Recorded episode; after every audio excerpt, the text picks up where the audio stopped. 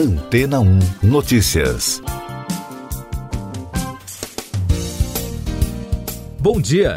Cientistas do Instituto de Tecnologia de Massachusetts, envolvidos em uma pesquisa da empresa de biotecnologia Frequency Therapeutics, desenvolveram um novo tipo de terapia regenerativa que pode reverter a perda auditiva.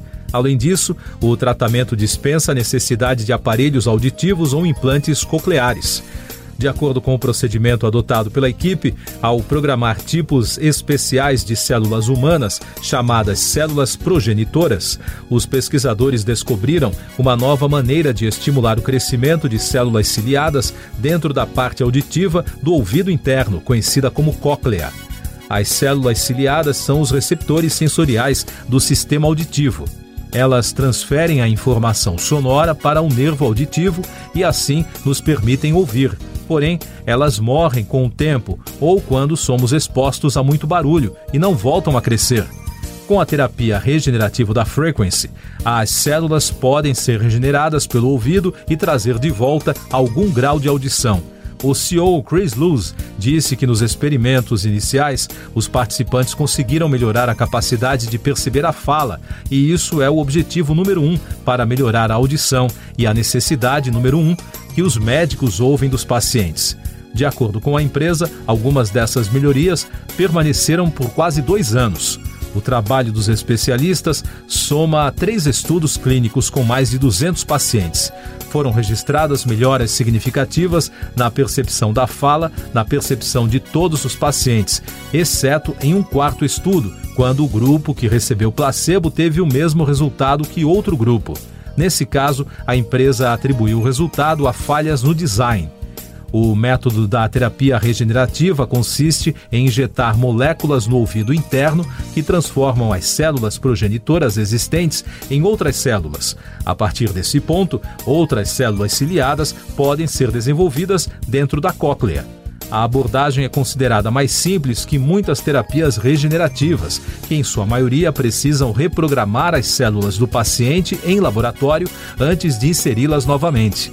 A equipe do MIT acredita que a técnica terá efeitos duradouros e que no futuro seja tão simples quanto a cirurgia LASIK, onde o paciente entra e sai em uma ou duas horas e pode restaurar completamente sua visão.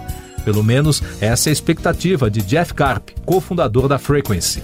Agora, para a nova fase das pesquisas, a empresa está recrutando 124 pessoas para um teste clínico, cujos resultados preliminares devem ser publicados no início do próximo ano.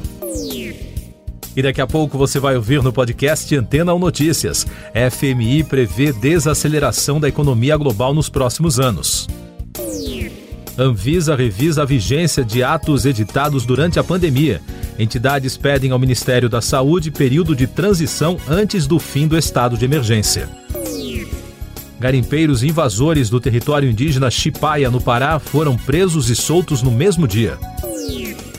O World Economic Outlook, relatório de acompanhamento econômico global do Fundo Monetário Internacional, publicado na segunda-feira, alerta que haverá uma desaceleração da economia global nos próximos anos, por conta do endividamento de empresas e da população devido ao impacto da crise causada pela pandemia do coronavírus.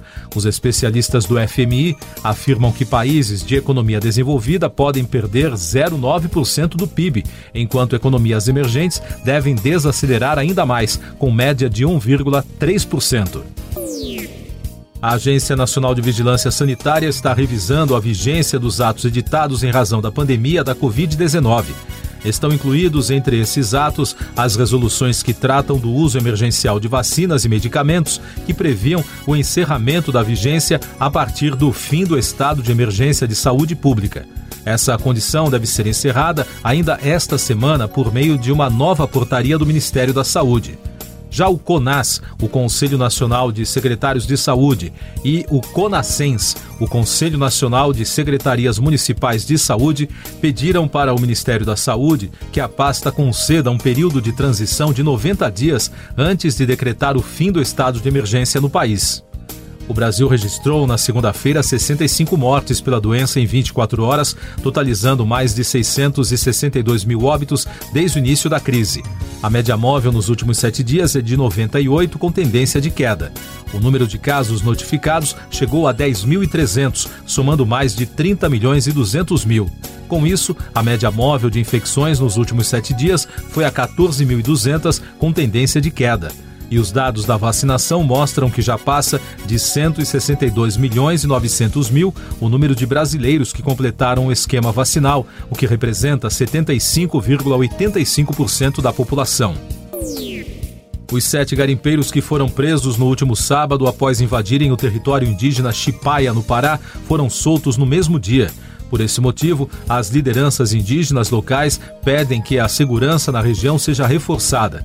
A solicitação, que conta com o apoio da deputada federal Joênia Wapchana, do Rede Roraima, foi feita em ofício enviado à Polícia Federal e ao Ministério da Justiça e Segurança Pública. A parlamentar é coordenadora da Frente Parlamentar Mista em Defesa dos Direitos dos Povos Indígenas da Câmara dos Deputados. Essas e outras notícias você ouve aqui na Antena 1.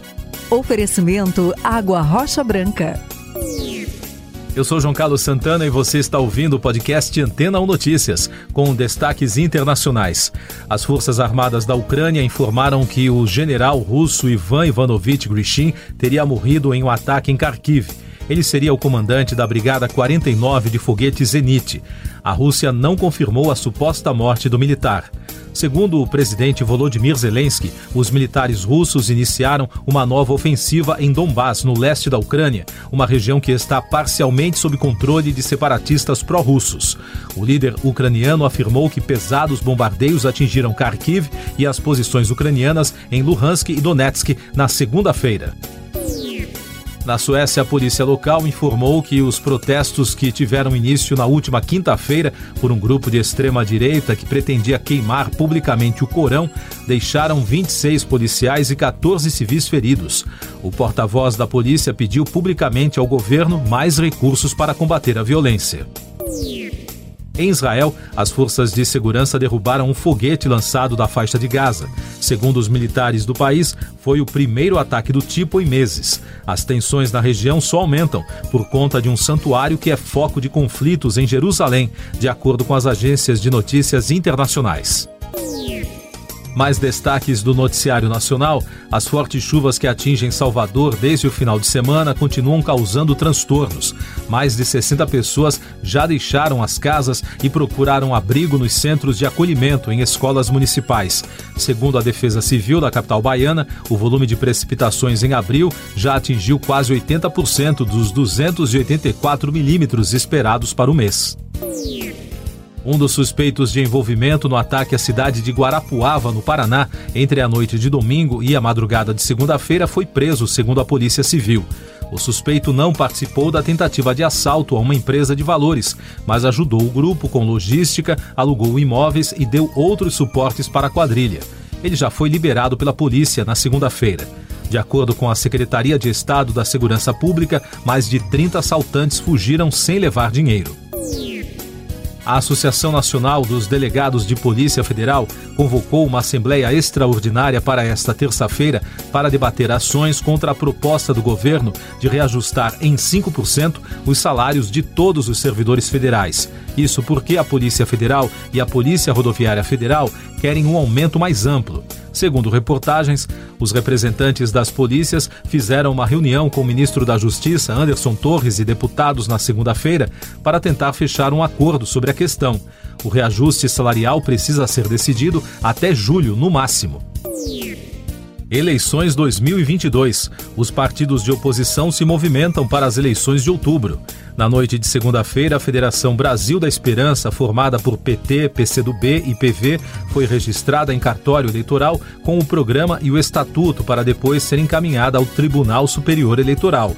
Também na noite de ontem, a Executiva Nacional do PSOL aprovou por meio virtual a formação da federação partidária com a Rede Sustentabilidade por 38 votos a 28. Agora, os partidos deverão definir os responsáveis por dirigir a federação, o nome, registrar a parceria, entre outros detalhes. Siga nossos podcasts em antena1.com.br. Este foi o resumo das notícias que foram ao ar hoje na Antena 1.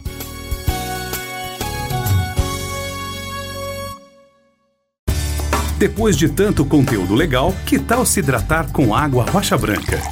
O consumo regular de água durante o dia traz benefícios para a saúde, como, por exemplo, manter a pele bonita e hidratada. Rocha Branca, da fonte direto para sua casa.